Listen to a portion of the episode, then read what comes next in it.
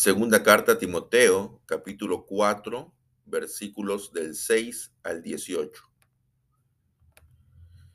Yo estoy ya a punto de ser sacrificado y el tiempo de mi partida está cercano. He peleado la buena batalla, he acabado la carrera, he guardado la fe. Por lo demás, me está reservada la corona de justicia, que en aquel día me dará el Señor, el juez justo, y no solo a mí, sino también a todos los que aman su venida. Procura venir pronto a verme, porque Demas me ha desamparado. Prefirió este mundo y se fue a Tesalónica. Crescente se fue a Galacia y Tito a Dalmacia. Solo Lucas está conmigo. Toma a Marcos y tráelo contigo, porque me es útil para el ministerio. A Tíquico lo envíe a Éfeso. Cuando vengas, tráeme el capote que dejé en Troas, en la casa de Carpo, y también los libros, especialmente los pergaminos. Alejandro el calderero me ha causado mucho daño, que el Señor le pague conforme a sus hechos. Cuídate también tú de él, pues se ha opuesto mucho a nuestras palabras. En mi primera defensa, nadie estuvo a mi lado. Todos me abandonaron. Espero que no les sea tomado en cuenta. Pero el Señor sí estuvo a mi lado y me dio fuerzas para que por mí se cumpliera la predicación y todas las naciones la oyeran. Así fui librado de la boca del león. Y el Señor me librará de toda obra mala y me preservará para su reino celestial. A Él sea la gloria por los siglos de los siglos. Amén. El apóstol Pablo era un hombre que ciertamente había hecho mucho por el ministerio cristiano. Pero vamos a ver de que no todos sus colaboradores fueron fieles a la obra y fueron leales a él.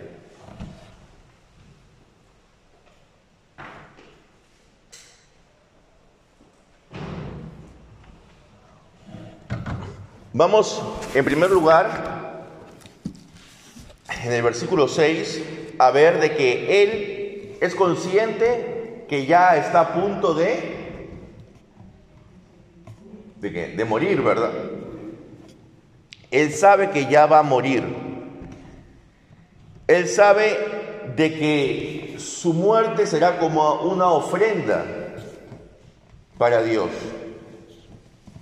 Él nunca le ha, huido a la muerte.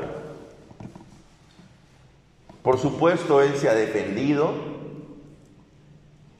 pero él sabía que predicar el Evangelio como él lo hacía podría llevarle a la muerte. Y sabe que está a punto de morir. Y haciendo una retrospectiva de su vida, él dice, he peleado la buena batalla, he acabado la carrera, he guardado la fe. Utiliza aquí dos figuras de la batalla y de la carrera, lo militar y lo deportivo, porque son cosas que demandan un esfuerzo y son cosas que no duran corto tiempo. Pero Él ha sido fiel, Él ha sido perseverante y ha logrado acabar la carrera. Si entendemos la vida cristiana como una carrera, esta no sería una carrera de 100 metros o de 200 metros. Sería como una maratón, una carrera de largo aliento, una carrera de resistencia, donde los que llegan a la meta no son necesariamente los que corren más rápido, sino los que resisten. Los que resisten.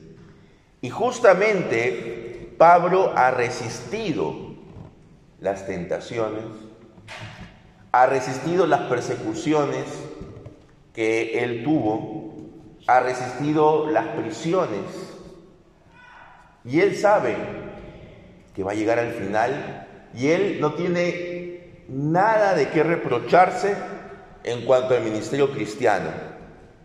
Y él sabe que le está reservada la corona de justicia. Aunque pudiera parecer un poco presuntuoso que él dijera esto, que él mismo dijera de que le está reservada la corona, recordemos que aquí ya Pablo está al final de su vida. Y Pablo tiene la confianza necesaria para poder decir esto. Es importante, hermanos, que nosotros al final de nuestra vida tengamos una conciencia tal que nos permita decir que hemos acabado la carrera y que hemos guardado la fe.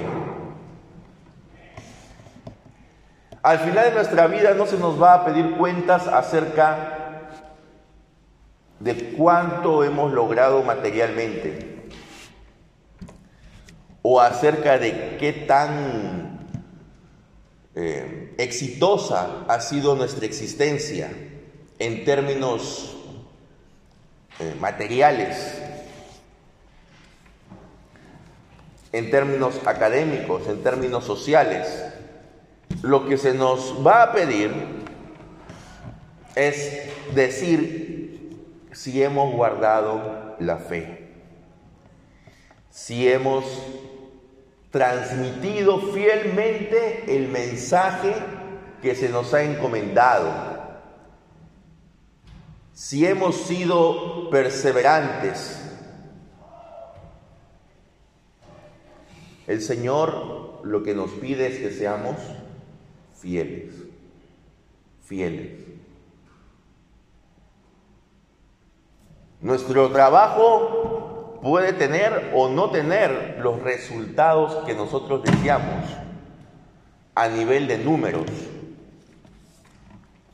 Pero lo que se nos pide es que seamos fieles, que nos mantengamos en la senda correcta.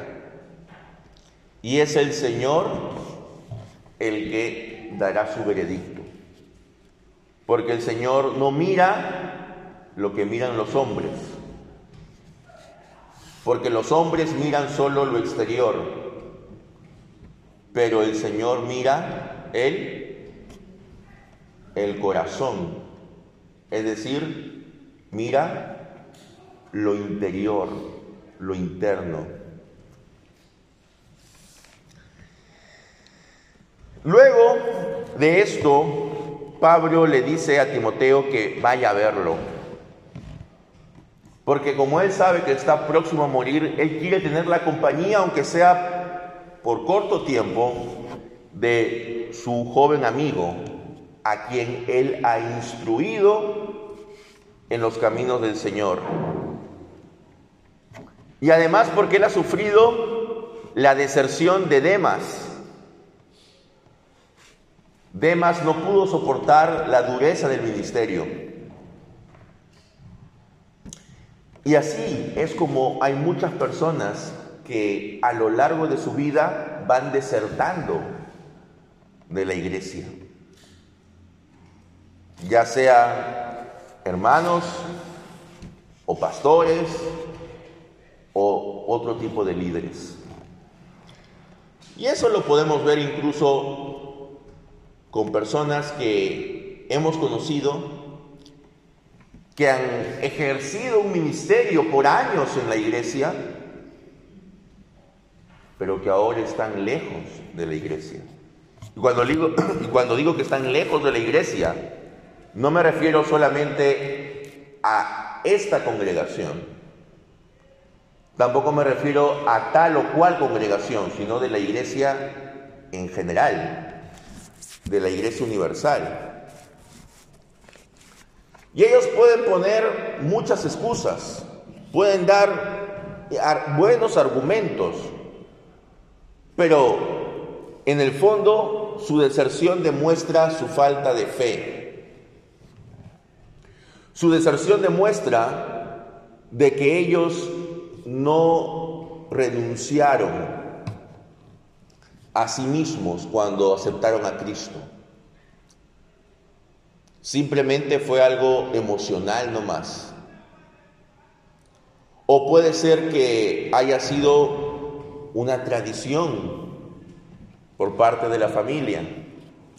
O puede ser cualquier circunstancia que lo llevó a la iglesia. Pero luego cuando vinieron las pruebas, cuando vinieron las tentaciones, ellos se fueron. Esto es algo normal que ocurre, hermanos, y no nos debería sorprender.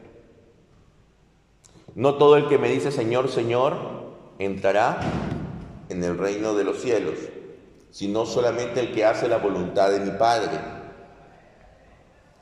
Eso lo que nos debería hacer es estar alertas. Y pero así como hay gente que deserta y nunca más regresa, también hay gente que puede regresar. En el versículo 11 dice, toma a Marcos y tráelo contigo, porque me es útil para el ministerio.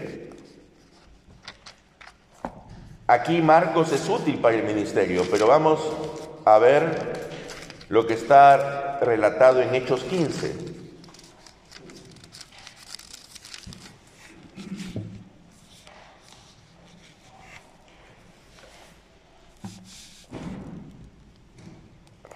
Del versículo 37 al 39. Bernabé quería que los acompañara Juan, que también era conocido como Marcos. Pero Pablo no estuvo de acuerdo porque Juan se había separado de ellos en Panfilia y no había trabajado con ellos. Tan grande fue el desacuerdo entre ellos que terminaron por separarse. Bernabé tomó a Marcos y se embarcó a Chipre. Entonces, este Marcos había abandonado a Pablo en Panfilia en su primer viaje misionero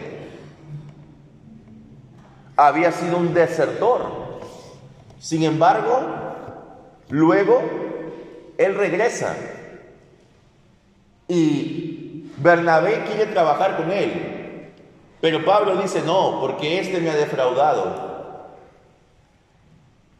A veces nosotros con prudencia tratamos de evitar ¿no? a ciertas personas que tienen malos antecedentes. Pero no podemos tener esa prudencia para toda la vida. Tenemos que probar si su arrepentimiento es genuino. Y al final de su vida, Pablo le dice a Timoteo, tráelo, tráelo a Marcos, porque me es útil para el ministerio.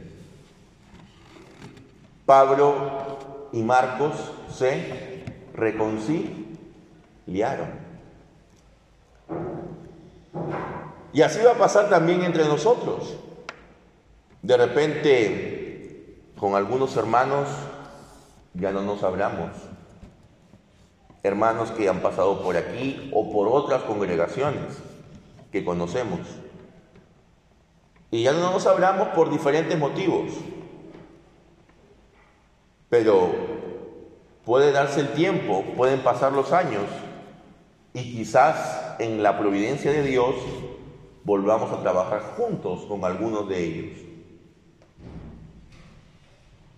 Porque si esta otra persona, que quizás en su momento actuó mal, pero luego vemos que tiene una actitud distinta, no podemos desecharlo para siempre.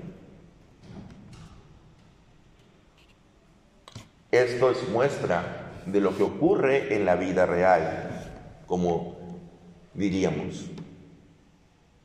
¿no? Entonces, si hay alguien con quien ya no te hablas, con quien has perdido el contacto, no te preocupes. En la providencia de Dios puede ser de que vuelvan a reunirse y vuelvan a trabajar juntos. Para la gloria de Dios y también para testimonio de los demás. Entonces, siguiendo con estas instrucciones, dice que Alejandro el Calderero le ha causado mucho daño. Algunos dicen que este Alejandro es el mismo Alejandro de la primera carta a Timoteo en el capítulo 1, versículo 20, donde dice que, Alejandro y Himeneo los ha entregado a... ¿A quién? A Satanás, para que aprendan a no blasfemar. Algunos piensan que es la misma persona. ¿Y lo que dice? Que el Señor le, le pague conforme a sus hechos. Ante las personas que nos hacen daño o que hacen daño al ministerio nuestro, ¿qué podemos hacer? Que el Señor las juzgue. Nosotros no podemos buscar venganza ni revancha. Que sea el Señor quien la juzgue. Pero debemos tener cuidado. Por eso le advierte a Timoteo que tenga cuidado de Alejandro, porque él se ha opuesto mucho a nuestro mensaje. No podemos tampoco ser ingenuos, ¿no? Hay personas que pueden buscar por cualquier motivo hacernos daño, algunos quizás influenciados por el maligno, y tenemos que tener cuidado de esas personas. Pero no debemos buscar venganza ni revancha de ellos. Que el Señor les pague conforme a sus hechos. La venganza no es parte de la actitud de un cristiano.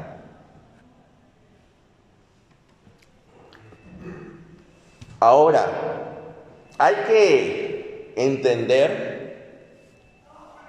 que aquellos que se oponen al mensaje de Cristo, nosotros debemos pedirle que sea Dios quien los juzgue. Pero personas que nos han desilusionado a un nivel personal, nosotros debemos tener misericordia de ellos y pedir por ellos.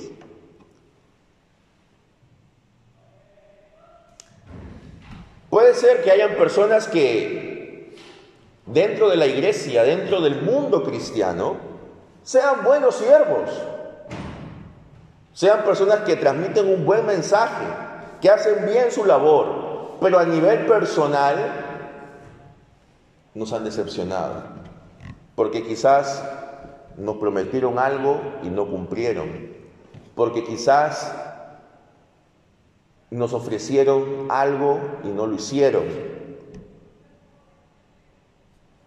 Y a veces por cuestiones tan eh, nimias como porque no me saludó. En estos casos, ¿qué debemos hacer? Debemos orar por ellos y debemos decir, espero que no les sea tomado en cuenta, así como Pablo pide de que aquellos que lo desampararon en su primera defensa, no les sea tomado en cuenta este desamparo. Cuando él más necesitaba a la gente para que esté a su lado, cuando él más necesitaba a sus amigos, a sus hermanos en la fe, todos se alejaron. Por eso es que se dice que a los verdaderos amigos se conoce no en los buenos momentos, sino en los malos. Porque en los buenos momentos tenemos mucha gente a nuestro alrededor. Pero cuando estamos enfermos en un hospital, cuando quizás estamos detenidos injustamente, o cuando estamos pasando por algún mal momento, allí se conoce realmente quiénes son las personas que van a estar a tu lado. Y sí, puede haber personas que nos fallen, pero no debemos guardar un resentimiento contra ellas. ¿Has sentido alguna vez que alguien te ha fallado cuando más lo necesitabas? Cuando necesitabas que Él esté a tu lado. Quizás no haciendo nada, pero solo el hecho de que esté a tu lado como un símbolo de apoyo hubiera sido importante para ti. Y sin embargo, esa persona, pudiendo estar, no estuvo. Quizás estamos guardando rencor contra algunas personas por situaciones así. Pero lo que debemos hacer es librarnos de esto. Y pedir que no sea tomado en cuenta es esta situación. Por último, tenemos que decir de que aunque estas personas en las cuales confiamos nos desamparen, nos abandonen, aun cuando nuestra propia familia a veces nos dé la espalda, hay alguien que siempre va a estar a nuestro lado. ¿Quién es? Dios. Pablo dice, pero el Señor sí estuvo a mi lado y me dio fuerzas. Todos me abandonaron en mi primera defensa, pero el Señor estuvo a mi lado. Él me dio las fuerzas para defenderme. ¿Para qué? Para que por mí se cumpliera la predicación y que todas las naciones la oyeran. Porque mi vida tenía un propósito y Dios iba a hacer que ese propósito se cumpla. Aun cuando hayan personas que te den la espalda, aun cuando hayan personas que retiren su apoyo, aun cuando hayan personas que no crean en ti, aun cuando hayan personas que te subestimen, aun cuando hayan personas que traten de hacerte quedar mal o que te digamos, malinforme con otros, aún a pesar de todo eso, el Señor va a estar contigo y Él va a hacer que el propósito para el cual tú has sido creado se cumpla. Y Él nos va a librar de toda obra mala. Él nos va a preservar hasta el día en que Él mismo decida que partamos de este mundo. Pablo sabía que su fin estaba cerca, pero él estaba confiado en que él no se iba a ir antes que el Señor lo decida.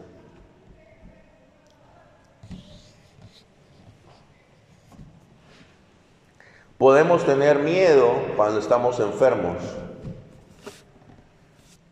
A veces los hombres somos más miedosos también, ¿no? Que las mujeres. Y podemos pensar que ya nos morimos, ¿no? Cuando en realidad solo es algo pasajero.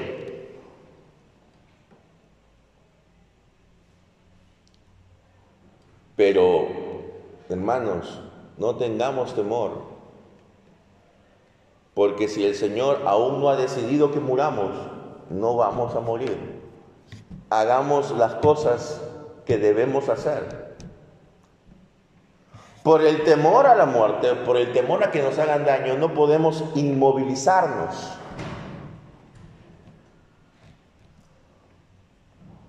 Porque si por porque siempre cuando salgamos a la calle va a haber un riesgo de que algo pase.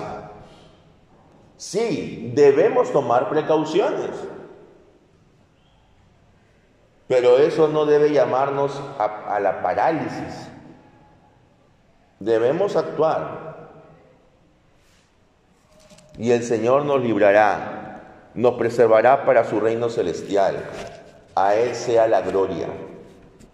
Solo a Dios sea la gloria. Hermanos, durante nuestra vida vamos a tener decepciones. Hay gente que nos va a decepcionar y hay gente a la que nosotros vamos a decepcionar, porque no somos perfectos. Pero lo que tenemos que hacer es confiar en que el Señor cumplirá su obra en nosotros. No podemos mirar en los desertores y decir, bueno, si ellos se fueron, yo también. Tampoco debemos mirar a los desertores y sacar pecho y decir, miren, yo sigo aquí. Quizás podamos sacar pecho cuando tengamos 70 u 80 años, o cuando sepamos que nuestra vida ya está cerca del final, como Pablo. Pero mientras tanto, seamos prudentes.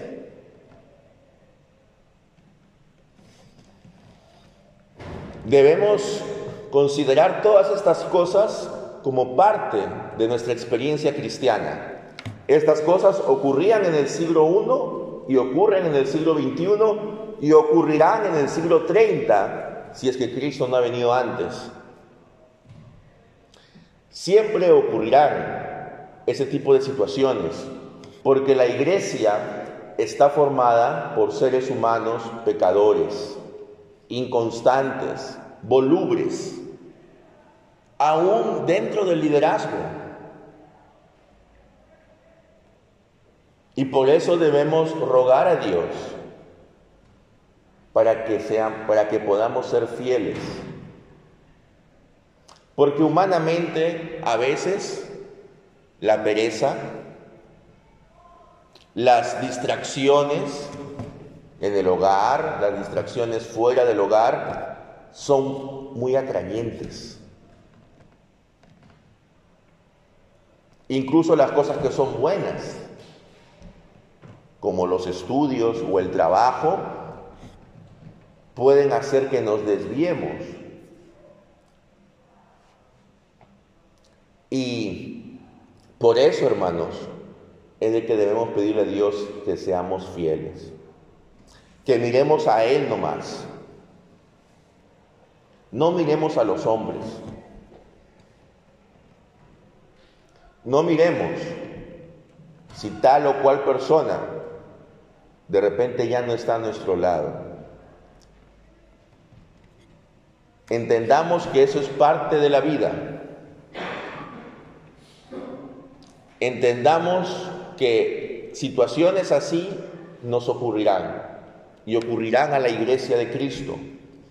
Lo que nosotros debemos hacer es continuar en nuestra carrera.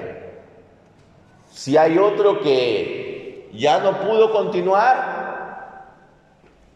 que vemos que está rengueando, pues debemos darle la mano, pararlo y que continúe. Y si no quiere, pues dejémoslo ahí, que quizás más adelante se parará y continuará como fue el caso de Marcos. Y si continúa y lo volvemos a encontrar en el camino, seamos lo suficientemente maduros y humildes para darle la mano y seguir juntos.